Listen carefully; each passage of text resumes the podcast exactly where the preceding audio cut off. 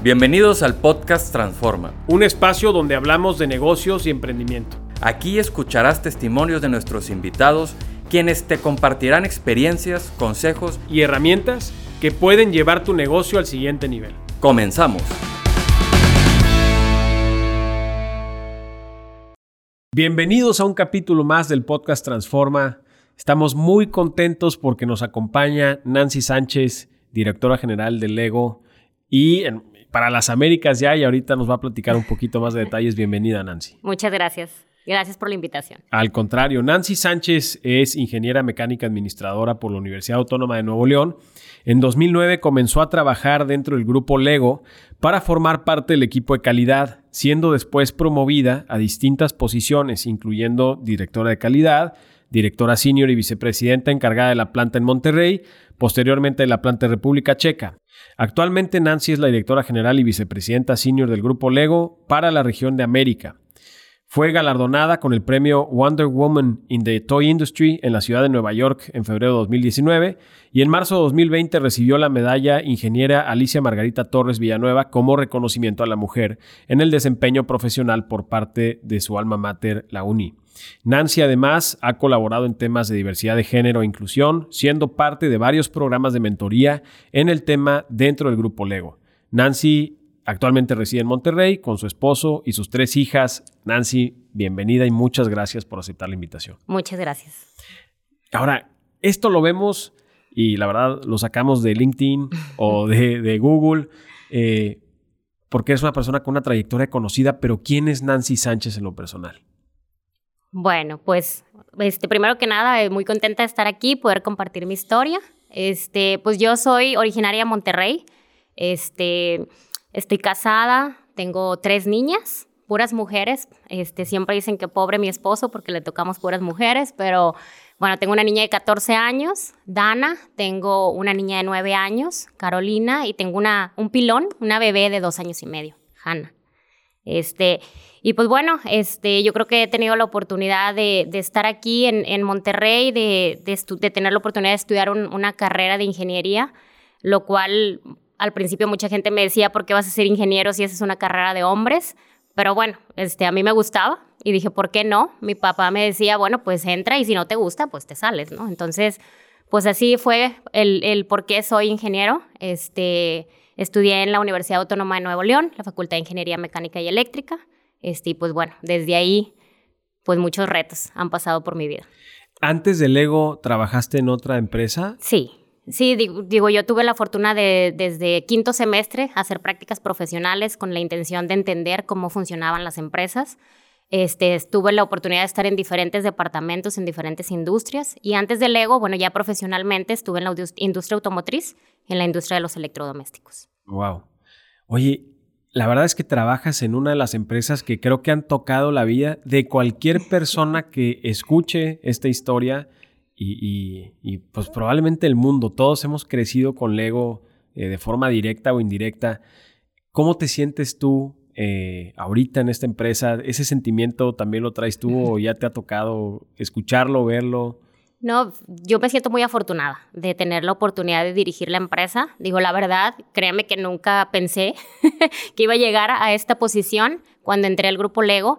Más sin embargo, creo que es una empresa eh, en donde realmente valoran a los empleados, no tanto por tu género, pero por tus competencias y por las habilidades que, que sigues desarrollando. Entonces, pues feliz de poder representar la marca en el país. Este, somos una marca, como bien dices, muy reconocida en el mundo. Por tres años fuimos la marca número uno en reputación. Este año somos el número dos. Eh, más sin embargo, pues cada día trabajamos para, pues para ser los mejores en, en, todos los sentidos. Y bueno, tenemos, eh, somos una empresa familiar, la cual eh, la, la familia está muy comprometida con la marca. Hoy ha sido una trayectoria impresionante la que has tenido ahí en Lego, como bien decíamos en tu trayectoria, iniciaste en el departamento de calidad, luego directora de calidad. ¿Cómo, ¿Cómo fue este proceso de aprendizaje? Ahorita comentaste que no te esperabas tú eh, ser ahora la directora general, pero ¿cómo se dio esa historia de crecimiento hasta la posición que tienes el día de hoy? Pues sí, fíjate que fui, he sido muy afortunada de tener la, la oportunidad de, hacer diferentes posiciones dentro de la organización. Mi experiencia anteriormente de Lego había sido más en ingeniería y en calidad, por eso entré yo como gerente de calidad medio eh, para cuando íbamos a arrancar la planta de inyección de plástico, por eso entré a la, a la, a la compañía.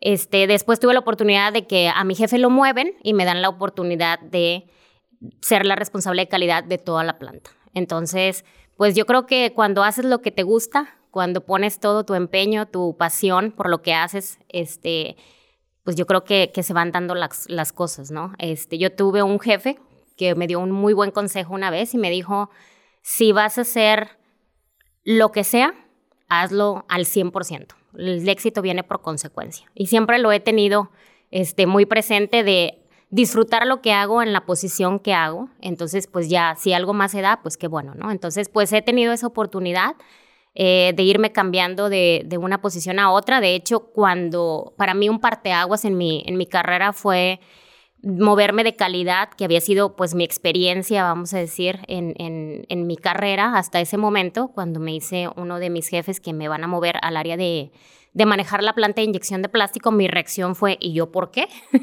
Le digo, si yo estoy muy a gusto en calidad, este, ¿por qué me quieres mover? Yo venía regresando de maternidad, mi segunda niña tenía dos meses y medio, entonces para mí fue un gran cambio de, de irme de una de una posición en donde tenía alrededor de 70 personas reportando a mí a más de 600 personas. Este, entonces sí fue un gran cambio, pero también creo que, que tuve la oportunidad y, le agradezco mucho a este jefe que tuve, que ahorita pues ya no está en la empresa, de decirme, sí puedes, confía más en ti, porque yo si te digo que puedes es porque puedes. Entonces como que me empujó a, tomar la decisión y, y, bueno, afortunadamente creo que tengo el apoyo de mi esposo en donde cuando voy y le platico le digo, es que no sé qué hacer porque pues Carolina está muy chiquita, este es un nuevo puesto, es empezar pues de cero.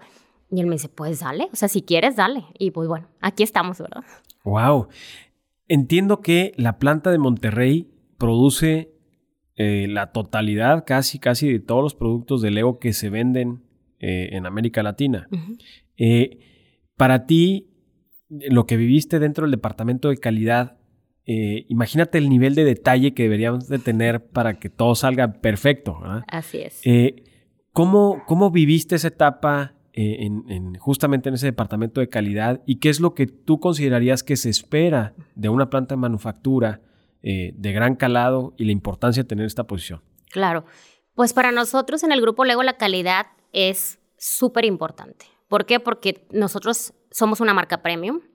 Entonces, las piezas que tú tienes el día de hoy, si las comparas con unas piezas que tengas de tu abuelito, deben de poder embonar y desembonar con facilidad. Entonces, para nosotros eso significa que las especificaciones son, o sea, súper, súper detalladas. una vez una persona del taller de moldes me decía que las tolerancias que tenemos es como si una hoja de papel la dividieras en 10 partes el grosor.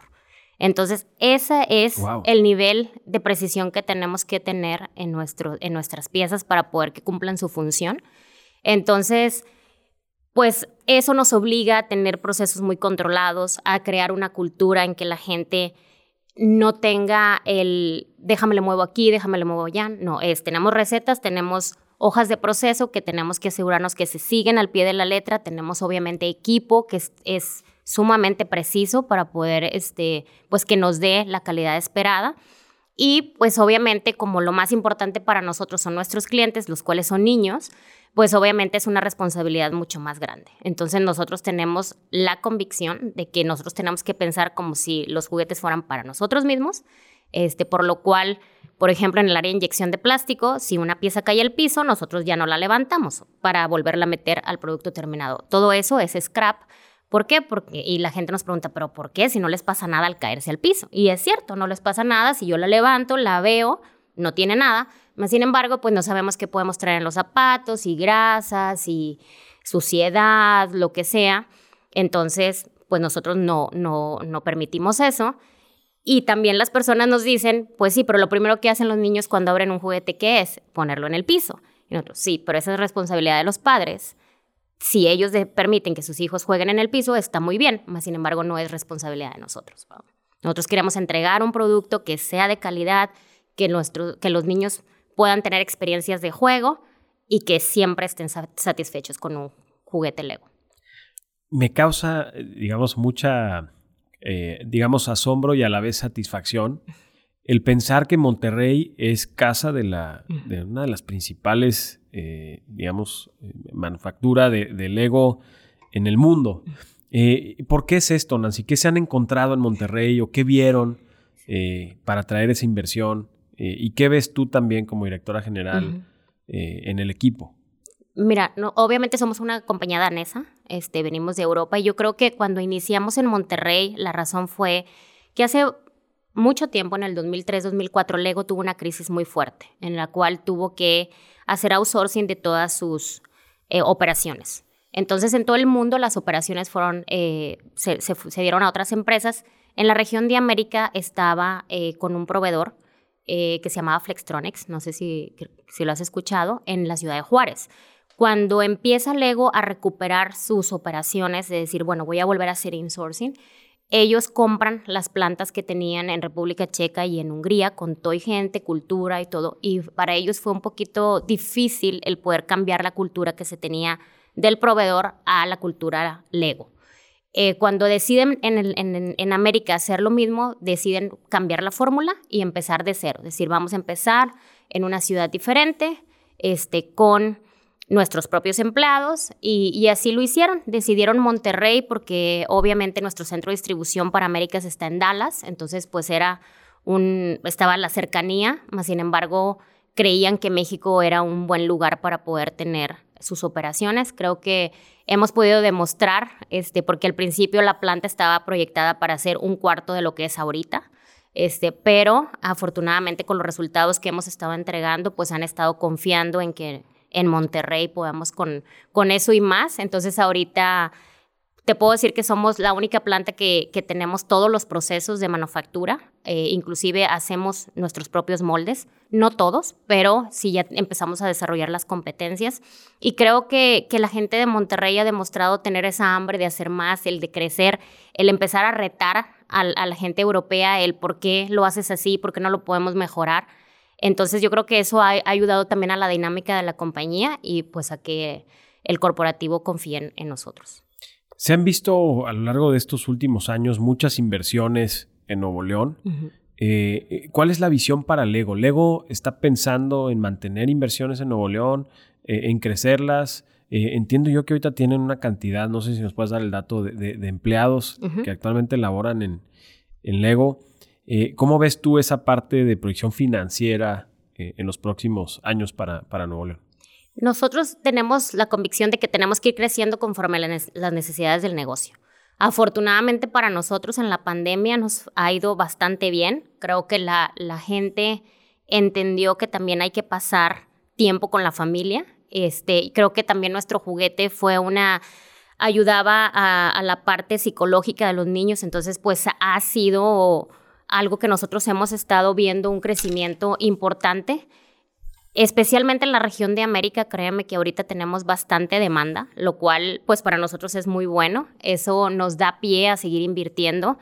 Y afortunadamente, pues para nosotros seguimos invirtiendo en nuestra planta. Acabamos de terminar un, un edificio en donde hacemos decoración y ensamble, en donde le damos la vida a los elementos, que es donde decimos nosotros que le ponemos las caritas, las sonrisas, este, las florecitas, todo ese tipo de cosas. Acabamos de hacer un, edificio nuevo, lo cual pues nos va a dar mucho más capacidad de lo que tenemos ahorita. Eh, es tres veces más de lo que teníamos actualmente.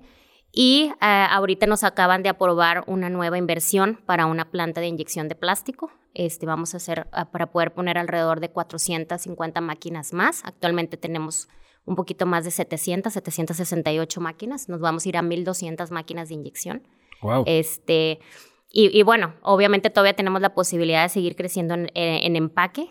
tenemos, ahorita tenemos un campus y enfrente tenemos un terreno en donde podemos, tenemos la posibilidad de hacer un espejo de, de los dos campus. Entonces, pues todavía vemos mucho crecimiento para América, lo cual es muy bueno.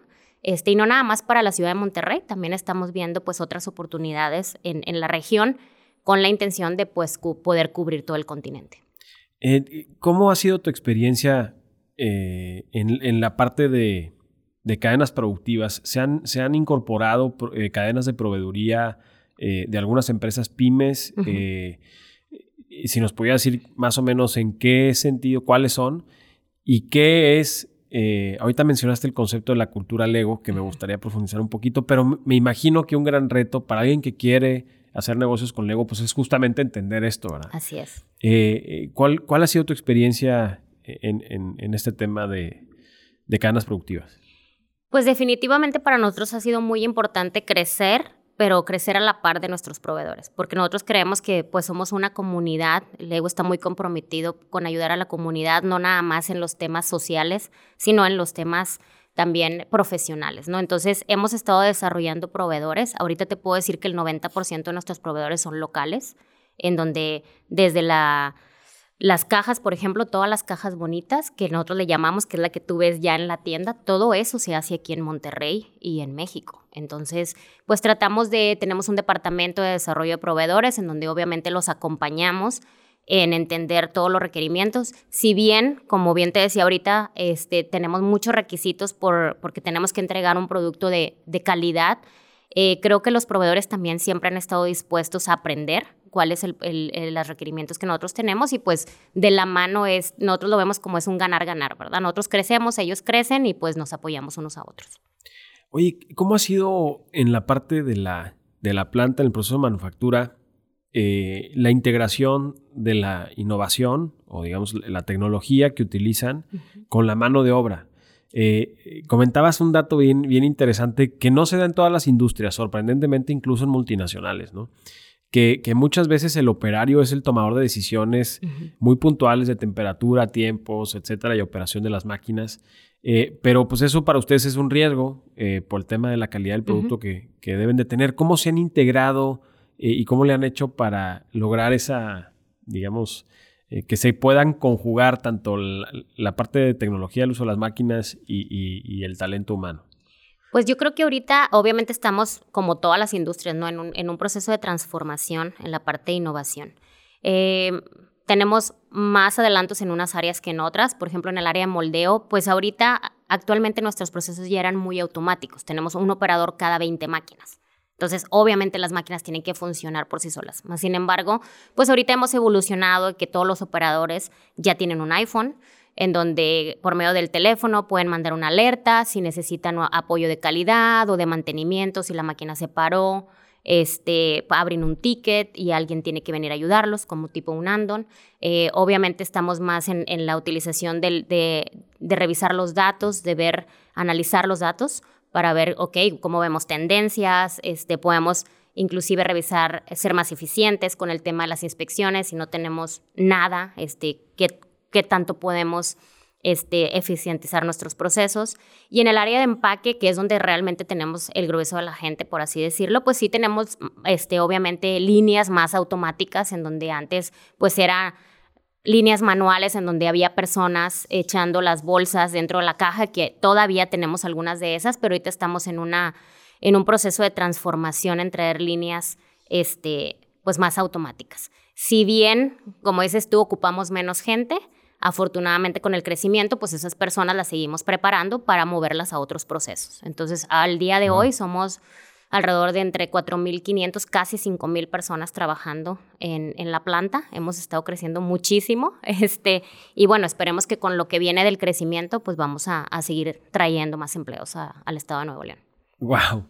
Comentabas hace, un, hace un momento que, que el salto que diste como directora de calidad eh, y al momento de tu segunda hija tenías, el reto era liderar 700 personas. Hoy lideras 4.500, casi 5.000 personas. Eh, ¿Qué ha vivido Nancy en lo personal en ese reto? O sea, ¿cómo te has sentido? Eh, ¿Cuáles han sido tus principales retos en toma de decisiones? Este, ¿Cuáles habilidades también has tenido que desarrollar eh, para poder pues, ser hoy quien eres? Gracias. Este, pues definitivamente han sido muchos retos. Primero, porque, bueno, después de esa experiencia que tuve, este, me dieron la oportunidad de irme a República Checa con mi familia. La verdad es que fue un reto el llegar a tu casa y decirle a tu esposo, o sea, ¿cómo ves? Nos vamos y él tener que dejar su trabajo y, y pues todo lo que él hacía, ¿no? Para poder apoyarme, lo cual la verdad es que estoy súper agradecida con él, porque sin él pues no estaría aquí. Este, hemos sido un buen equipo, yo siempre he dicho, eh, lo hemos trabajado como equipo. Este, y bueno, para mí el, irme a otro país, el, el, objetivo de, del grupo Lego para mandarme allá era, iba a manejar prácticamente lo mismo, por así decirlo, la manufactura, iba a tener otros procesos porque allá no manejaba, yo estaba en ese entonces manejando la planta de inyección de plástico, allá me fui a, a manejar la mitad de la planta, que era otras cosas completamente diferentes. Este, pero al fin de cuentas era, pues, eh, por así decirlo, lo mismo, ¿no? Más sin embargo, el vivir en otra cultura, trabajar en otra cultura, fue un gran reto, porque, na, o sea, ellos hablan checo y la verdad es que está súper difícil. este, entonces, pues fue la verdad para mí bastante crecimiento el poder, pues, eh, afrontar esos retos que, que, se presentaron en mi vida, tanto personalmente como, como profesionalmente. Este, pero bueno, al día de hoy podemos decir que fue una experiencia de vida. Entonces, cuando me, me hablan para decirme que me regreso a, a México para poder dirigir la planta, pues obviamente para mí fue así como que, a ver, espérame, ¿verdad? Este, pero bueno, irme a mi casa con una mejor posición, este, y que mi familia, pues obviamente volviera a estar cerca de, del resto de la familia, pues también era, pues, una gran bendición, ¿no? Entonces, pues nos regresamos y obviamente para mí, no te, o sea, no te voy a decir que no, fue un reto. Este, número uno, el regresar al equipo y en lugar de ser su, su compañera, ser ahora la jefa de ellos, pues también es, es diferente, ¿no? Este, afortunadamente me ha tocado tres veces hacer ese mismo proceso, entonces pues ya más o menos sabía por dónde. Este, pero bueno, como dices tú, el, el tener ya la responsabilidad de la planta, ¿verdad? Ya no nada más pensar en la parte operativa, que era lo que antes me tocaba, ahora tener que ver, pues, otras facetas de la, de la, de la organización. Este, número uno, ver todo el tema de la comunidad, que antes pues yo estaba más en la, en la operación diaria, el ver toda la parte de relaciones externas con gobierno, con, con todas las cámaras, con todo esto, pues para mí ha sido un, un gran crecimiento. Eh, cuando yo regreso en el 2018, este, pues bueno, fue aprender muchísimas cosas que no tenía. Después, bueno, pues como cualquier mujer, ¿verdad? Este, salgo embarazada, voy a tener a mi bebé, irme de maternidad. Entonces, pues para mí también fue un gran reto. Pero también a la vez fue demostrar en la compañía que pues somos mujeres, ¿no? Y es un proceso natural que podemos tener y demostrar que no por eso voy a perder mi trabajo ni, ni va a haber una consecuencia diferente, sino también eh, voy a regresar y, pues a seguirle, ¿no? Afortunadamente regresé y bueno, se vino la pandemia y pues fue un muy un gran reto para el grupo Lego en México porque nuestra planta la cerraron por dos meses, lo cual imagínate siendo la planta más grande del mundo, proveyendo el mercado americano, teniendo las ventas que teníamos la verdad es que fue un gran reto. Wow, me imagino que ha de haber sido bien complicado. Fíjate que tocas un tema eh, que a mí en lo personal me mueve.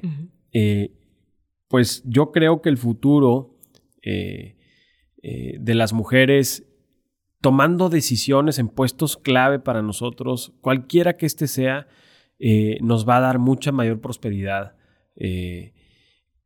¿Cómo ves tú este, este, este, este tema eh, digamos, del involucramiento de las mujeres en puestos de toma de decisiones, ¿cuáles, creen que, ¿cuáles crees que sean los retos todavía que nos faltan por afrontar para que esto sea cada vez una realidad? Pues definitivamente ha sido, es un reto. Yo creo que vamos mejorando a través de los años. Más sin embargo, yo creo que también como organizaciones debemos de tener la oportunidad de dar esa, ese empujón, por así decirlo, a las mujeres en donde estamos, por lo regular hay un, hay un periodo entre las mujeres en donde se empiezan a casar, tener hijos y ahí es donde deciden, mejor no, o sea, mejor hasta aquí me quedo, este, ya no, ya no quiero llegar más arriba porque no voy a poder. Y yo creo que como organizaciones si damos la oportunidad de tener esas facilidades, de poder darles las oportunidades de a veces empujarlas un poquito, yo creo que, que, tendríamos mucho más gente en los pipelines, este, de, de, poder decir, bueno, vamos a probar, este, porque a veces, o, algo de lo que yo he escuchado o que me ha tocado vivir, y yo creo que es cierto, es una vez tuvimos la oportunidad de tener unas reuniones con una persona de una universidad de Canadá especialista en diversidad e inclusión, y ella nos explicaba que el cerebro de los hombres y el cerebro de las mujeres pues funciona de, una manera muy diferente, ¿no? Y ella nos ponía el ejemplo que para una posición, cuando estaba posteado algún puesto, un hombre decía, ah, bueno, si son 10 requisitos, a lo mejor si cumplo 4, pues va, a, a, lo mejor y voy a aplicar, ¿no? ¿Por qué no? Lo demás lo aprendo. Pero para las mujeres, lo importante era de esos 10 puntos saber 10. Y si no decías, no, no voy a poder. Entonces, y yo creo que es cierto, yo pongo mi ejemplo, si cuando a mí me dijeron que me iba a mover al área de, de, inyección de plástico a manejar la planta, yo le dije, ¿yo por qué? O sea, si yo estoy muy bien, yo no sé hacer eso, yo nunca he corrido producción, ¿no? Entonces, pues yo tuve la fortuna de tener el empujón que necesitaba para poderlo hacer. Yo creo que a veces muchas mujeres necesitamos ese empujón, pero sí creo que estamos abriendo brecha, podemos con nuestros ejemplos este, mostrarle a las mujeres que sí se puede, sí se puede ser profesionista, mamá, este, hija, esposa y, tener todos los roles. Este, más sin embargo, yo también creo que es muy importante tener una red de apoyo y yo la verdad es que la tengo, lo cual pues esa me da la oportunidad de, de hacer mi trabajo. ¿no?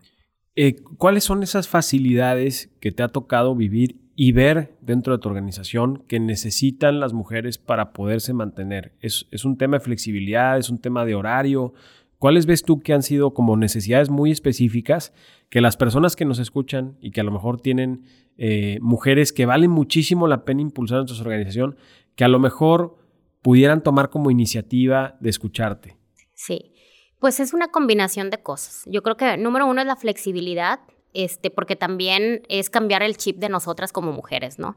antes te puedo decir que hace algunos años para mí el, ir a un evento de la escuela de mis hijas me, me causaba conflicto. ¿Qué van a decir? ¿Por qué me voy?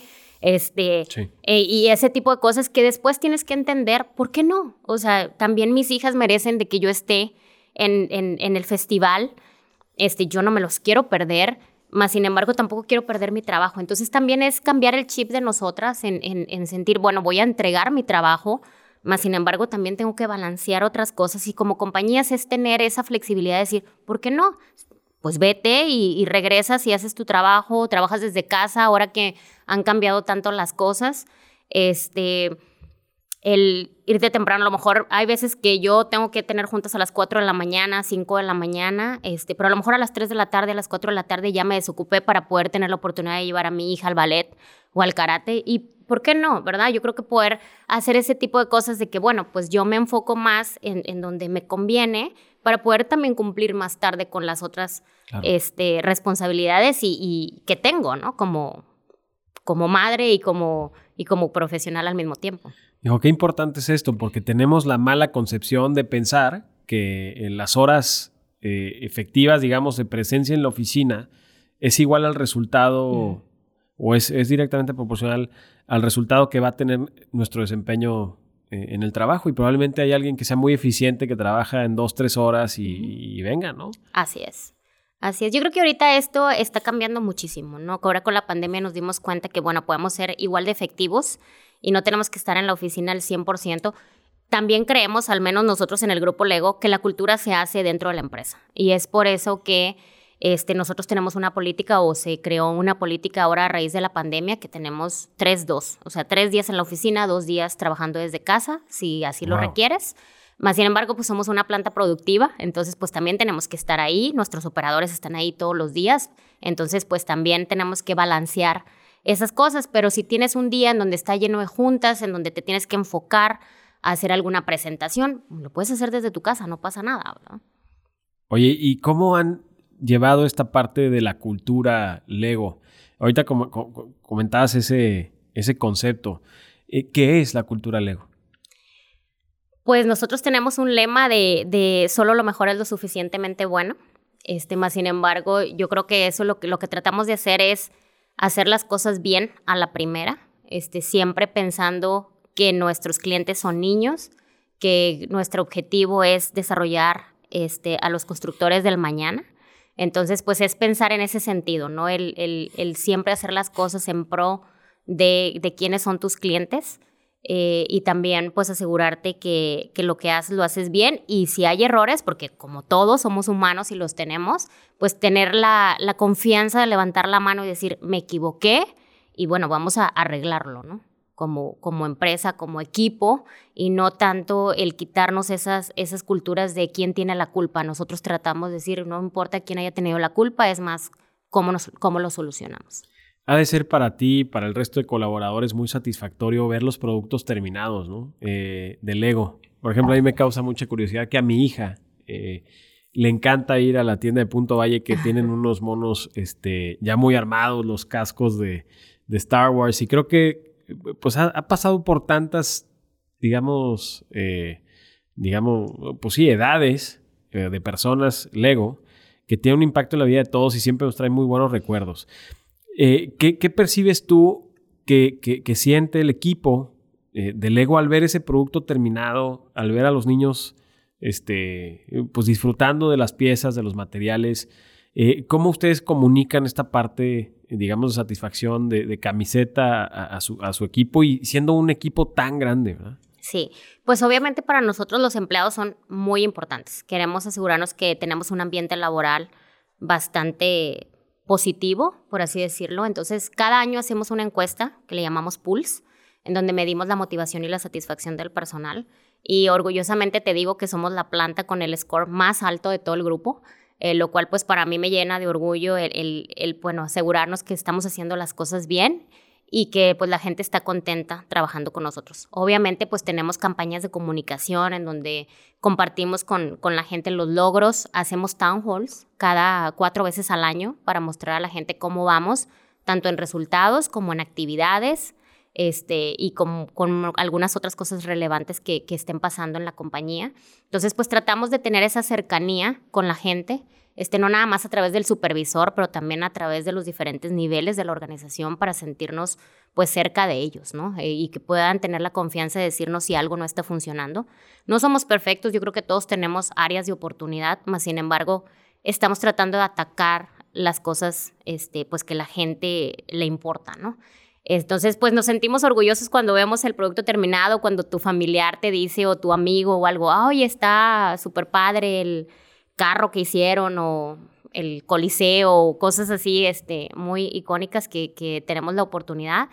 Y pues bueno, obviamente sentimos, bueno, pues nosotros lo hacemos aquí, ¿verdad? Y lo hacemos con la calidad que, que se merece.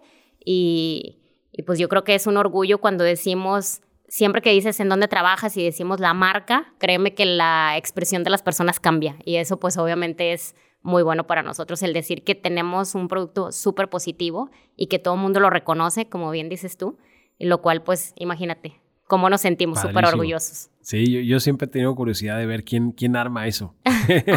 bueno, son tan grandes que dices, wow, o sea, debe de ser un equipo de gente que lo arma o no sé. Bueno, pues tenemos obviamente todo un equipo de diseñadores. Eh, los diseñadores están en, en, Dinamarca. Es gente que tenemos gente de todos lados del mundo, créeme, este, para poder asegurarnos pues que seguimos siendo relevantes para los niños. Especialmente ahorita en un mundo en donde, como bien decías antes, la innovación, la digitalización, pues está cambiando todo. Más sin embargo, nosotros hemos trabajamos mucho con universidades de todo el mundo para ver, o sea, dónde estamos, hacia dónde vamos. Y afortunadamente sabemos que nuestro producto sigue siendo relevante para la educación y el desarrollo de los niños, lo cual, pues eso nos da para poder seguir una desarrollando productos que les llamen la atención a los niños, pero por otra parte, este, pues también meternos en la parte digital, no quedarnos fuera, porque también es una realidad que los niños también están ahí en esos espacios. Entonces, pues, ¿cómo podemos juntar esos dos mundos para poder seguir llevando estas experiencias de juego? Y no nada más a los niños. Ahorita tenemos mucho crecimiento en la parte de adultos, este, lo cual pues también está muy padre porque son los niños que, que nosotros pues antes proveíamos esos juguetes y ahora pues ellos lo ven que para ellos mismos como cosas de colección, cosas de, de productos como Star Wars es súper importante para nosotros porque, bueno, para los adultos es algo que siguen esperando, ¿no? Creo que eh, esta historia de éxito, eh, me imagino que también ha tenido por ahí alguno, alguno que otro fracaso que te ha dado mucho aprendizaje. ¿Cuál es aquel que recuerdes que nos pudieras compartir para que nosotros no la, vamos no la vayamos a regar en, en eso mismo? Ay, pues fracasos. Yo creo que todo el mundo hemos tenido fracasos, ¿no? En nuestra vida no todo es color de rosa. Este, pues yo creo que no tanto como fracaso, pero, pero así como aprendizaje, ¿no? Yo creo que, o, una situación muy difícil, vamos a decir, que a mí me tocó vivir, fue esta parte de, cuando nos fuimos a vivir a Europa. Eh, para mí fue muy difícil el, el, cambiar el chip en el sentido de decir, bueno, nos vamos Eh, en ese canal entonces mis hijas estaban más chiquitas, tenían siete y tres. Eh, pero para mi esposo la verdad es que sí fue bastante difícil porque imagínate de un día para otro el no tengo nada que hacer, por así decirlo, porque mi esposo es médico veterinario, entonces él no podía trabajar allá, tenía que tener una licencia, tenía que hablar 50% el idioma. Entonces, pues la verdad es que en lo que aprendía el idioma y estudiaba la licencia, pues prácticamente nos teníamos que regresar. Entonces yo creo que para mí ese momento sí fue momento de frustración a veces de decir, ¿por qué dije que sí? este, ¿Qué estamos haciendo aquí? Por mi culpa estamos así. Este, eh, pero yo creo que también después con el tiempo te das cuenta que es parte del aprendizaje que tienes que tener personalmente. Decir, bueno, hay, no todo es color de rosa, no todo es fácil, eh, todo tiene un precio, pero yo creo que también todo tiene un aprendizaje. Entonces, creo que afortunadamente como familia pudimos lograr ese, ese reto que teníamos, el acoplarnos a un país completamente diferente, en donde el idioma era diferente, los signos para manejar eran diferentes, este, todo era diferente. Entonces, de un día para otro decías, ¿y hago, qué hago aquí? O sea, y tener eh, tres años eh, estuvimos por allá en Europa y ahorita te puedo decir que afortunadamente mi esposo dice fue una experiencia de vida para mí es así como que fiu qué bueno verdad este pero sí yo creo que para mí fue uno de los momentos más críticos que que tuve eh, o que he tenido en mi carrera de una decisión súper difícil y que no fue nada fácil para mí como mujer este pues afrontar afrontar esa esa situación. Nos gusta cerrar las participaciones en el podcast eh, con un consejo que haya marcado tu vida que quieras compartir con nosotros. Este, claro que sí. Pues como te decía ahorita, un jefe una vez me dijo que disfrutara lo que haga y yo creo que eso es algo lo que le puedo decir a las personas. No importa lo que hagas, disfrútalo. Haz lo mejor que puedas, pon el 100% o hasta 120% y el éxito va a venir por consecuencia. Muchas gracias, Nancy. ¿Cómo podemos contactarte? Claro que sí, pues me pueden contactar eh, a través de las redes sociales este, y pues mi, mi correo es nnancysanchez.hotmail.com. Ya sé que la gente dice que estamos viejitos porque todavía utilizamos eso, pero bueno, estoy en Instagram también como Nancy2378. Entonces, pues encantada de, recibir sus comentarios y, y bueno, pues poder a lo mejor compartir con ustedes alguna duda que puedan tener. Nancy, muchísimas gracias de verdad por tu tiempo. Nos muy contentos. Gracias. Gracias.